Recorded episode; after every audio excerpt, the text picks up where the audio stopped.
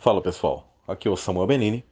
Eu vou estar colocando um áudio muito especial para vocês, para que vocês compartilhem com seus conhecidos, pessoas que vocês talvez notam que elas têm conhecimento da escritura, mas em alguns pontos elas ainda são falhas ou bebês na fé. Elas desconhecem a guerra das descendências. A guerra das descendências se dá início no Éden, onde Satanás ele também coloca um descendente no mundo, no caso Caim, exatamente como 1 João 3, verso 12 diz que Caim é do maligno. A expressão no grego significa que Caim é proveniente do, dentro de, de origem em ou no maligno. E nós sabemos que aí não se trata de Adão, mas que a origem dele é de Satanás, exatamente como em Gênesis 3,15, onde é falado sobre um descendente e uma descendência de Satanás, assim como existe o descendente da mulher, onde são os filhos de Adão, até chegar em Maria, onde nasce o Messias também em carne. Bom, é colocado que, por alguns que se opõem à mensagem deste canal, que desvenda todas essas questões da história humana e da guerra das descendências, que Caim não seria então um Nephilim, porque é usada a expressão Ish, do hebraico, uh, o número 376 do dicionário Strong, e que é, é dito que Eva teve um, um homem com o Senhor. Bom, em realidade, esse termo também é usado no Gênesis 6,4 para definir o fruto, aqueles que nascem uh, dos Benai Elohim, ou seja, de anjos, com as filhas dos homens. Também é usado a mesma, a mesma expressão, a mesma palavra tá? para esses que são frutos, e nós sabemos que são o quê? Gigantes. Eles são chamados no Gênesis 6,4 de homens de fama. Mas eles são homens. Nós sabemos também que não são homens.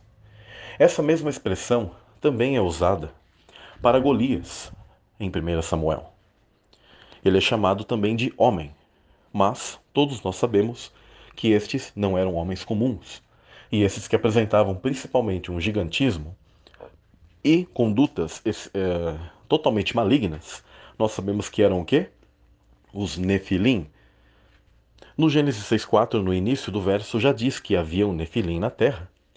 E também posteriormente, quando os Benai Elohim vieram à terra e tomaram as filhas dos homens. Ou seja, quem era essa primeira descendência de Nefilim? De Nefilins? É Caim. Mesmo que o termo foi usado tive um homem, da mesma maneira nós sabemos que no mesmo verso de Gênesis 6,4, é dito que o fruto da união entre esses anjos e essas mulheres são homens, também de fama, mas sabemos que são gigantes. A mesma expressão também usada para Golias, que era homem, mas na verdade nós sabemos que Golias era um Nephilim, um descendente dos Nefilim. Assim como Og, também muitas das vezes nas literaturas hebraicas é expressado como um homem, mas Og, o rei de Bazã, também se tratava de um Nephilim, descendente dos Nefilim. Então, o termo homem, ele faz com que Caim, que Golias, que Og e que os descendentes dos Benai Elohim, com as mulheres, desses filhos de Deus que são sentinelas, anjos que caíram aqui, em que Pedro e Judas também mencionam em suas cartas, é, isso definiria que eles eram homens comuns? Não, porque o que é um Nephilim? O que é um gigante? Porque a maioria desses apresentava o quê? Um tamanho descomunal. Mas a grande característica deles são suas obras, sua maldade, o seu não arrependimento. São seres o quê? Malignos, espíritos malignos que nascem em carne. Este é o grande segredo que os pregadores não sabem do mundo antigo. E eles não sabem muitas das vezes descrever ou explicar o porquê tanta matança e porquê tanta guerra contra esses tipos de descendentes ao longo da história. Por isso que esses descendentes, inclusive, sempre apresentavam a maldade excessiva, idolatria, canibalismo, né? o assassinato em massa. Geralmente eram assassinos em série. E esse tipo de maldade é intrínseca dos filhos de Satanás. E uh, alcançam limites em que os filhos de Adão reais, que vêm da parte, em que seus espíritos vêm da parte de Deus, jamais cometem. Há um limite de maldade. E estes transcendem o limite da maldade. Suas obras sempre são más. Então, isso aqui é um áudio para aqueles que são bebês na fé e não compreendem e acham que às vezes uma terminologia, como a palavra homem, definiria que tais descendentes não seriam néfilins, não seriam espíritos malignos, mas eles são. Por quê? Porque os anjos têm capacidade sim de procriação, mas essa procriação deles, quando eles caem, está completamente ligada ao quê? Aos próprios espíritos malignos de Satanás, onde estes acabam vindo à terra. Este é o porquê existiam muitos cultos de fertilidade dos cananeus, principalmente, desses povos idólatras, onde eram as mulheres eram usadas como a via, tá? através de seus ventres, a via para que estes seres viessem a este mundo físico. E isso não é ensinado pelos seus pastores. Então tá aí, um áudio esclarecendo e colocando um desafio para vocês. Afinal, o termo homem, ele mostra que alguém não seria um Nephilim? Não. Mas ao contrário, as pessoas deveriam entender que nós estamos em uma batalha de sementes entre o joio e o trigo, e que na verdade os Nephilims são homens, mas de espíritos malignos, que vêm até aqui, que vêm em carne, e na verdade estes estão entre a população. São raros, mas estão. Nós podemos entender como os psicopatas, que agem da mesma maneira, e até hoje a ciência ela não tem uma explicação concreta para isso.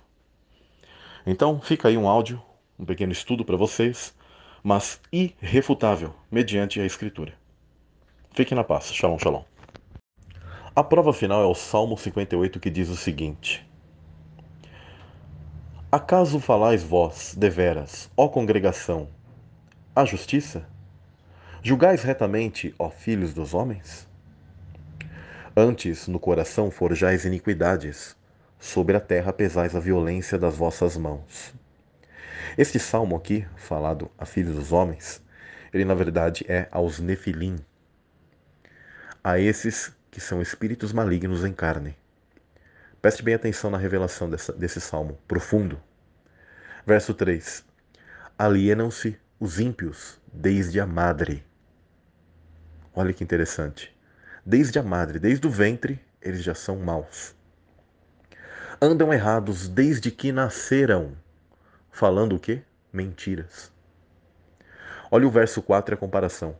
O seu veneno é semelhante ao veneno da serpente. São como a víbora surda que tapa os ouvidos. Olha que interessante.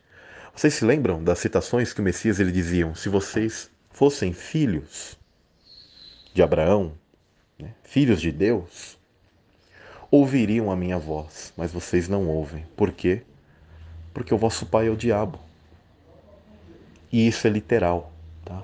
Aqueles que são de espíritos malignos e que nascem neste mundo, eles jamais ouvem a voz do Eterno, a voz do Messias. Continuando, para não ouvir a voz dos encantadores, do encantador sábio em encantamentos. Olha que interessante o verso 6. Ó oh Deus, quebra-lhes os dentes nas suas bocas. Arranca, Senhor, os queixais aos filhos dos leões escorram como águas que correm constantemente quando ele armar as suas flechas, fiquem feitas em pedaços. Como a lesma se derrete, assim se vá cada um deles como o aborto de uma mulher que nunca viu o sol. Antes que as vossas panelas sintam o calor dos espinhos, como por um redemoinho os arrebatará ele, vivo e em indignação. É interessante o tipo de comparação que é feito com os dentes em suas bocas, suas presas, e como o Eterno ele combate a esses descendentes do maligno e fala sobre as águas né, escorrendo. Isso está ligado ao que é dilúvio e a uma sentença a esses filhos do maligno. E ainda é colocado que eles são como que deveria ser como um aborto de uma mulher, ou seja, um ser que nunca deveria ter nascido. Eles são usurpadores. Se lembrem? É, é, lembrem-se dos vasos da ira que a Escritura fala. E que os calvinistas, por não terem conhecimento uh, absolutamente de nada disso que eu estou falando, mas eles simplesmente uh, diziam que as pessoas nasciam salvas, como que se Deus fosse injusto, mas na verdade, quando a Escritura fala dos vasos de misericórdia e vasos da ira, significa que é uma descendência literal na terra que usurpou também essa matriz, aquilo que nós chamamos de corpo humano. E eles nascem entre nós. Esse Salmo 58 ele é muito profundo. E aí, ao final, ele dá uma mensagem de esperança, dizendo, verso 10: O justo se alegrará quando vir a vingança, lavará os seus pés no sangue do ímpio. Então dirá o homem: Deveras há uma recompensa para o justo, deveras há um Deus que julga na terra. Porque esses salmos eles eram feitos nesse contexto, nessas batalhas contra os Néfilins, contra essa semente maligna desses filhos dos homens, mas que na verdade se tratam de seres malignos entre nós. Isso aqui é um complemento do áudio acima. Compartilhe e lembrem-se, esse verso aqui, ele é a coisa mais irrefutável que existe na Escritura. Afastam-se os ímpios desde a madre, alienam-se os ímpios desde a madre. Andam errados desde que nasceram, falando mentiras. Então, pessoal, tá aqui, tá? Uma prova irrefutável. Toda vez que alguém falar contra a existência da semente da serpente, esse, na verdade, faz um desserviço a essa revelação, a esse conhecimento que sempre esteve na Escritura, mas que hoje, no fim dos tempos, estamos tendo a sabedoria para elucidar a vocês. Mas existem pessoas que acabam colaborando com os filhos do maligno em ocultar que eles existem. E isso é muito triste. Mas está aqui, irrefutável para vocês.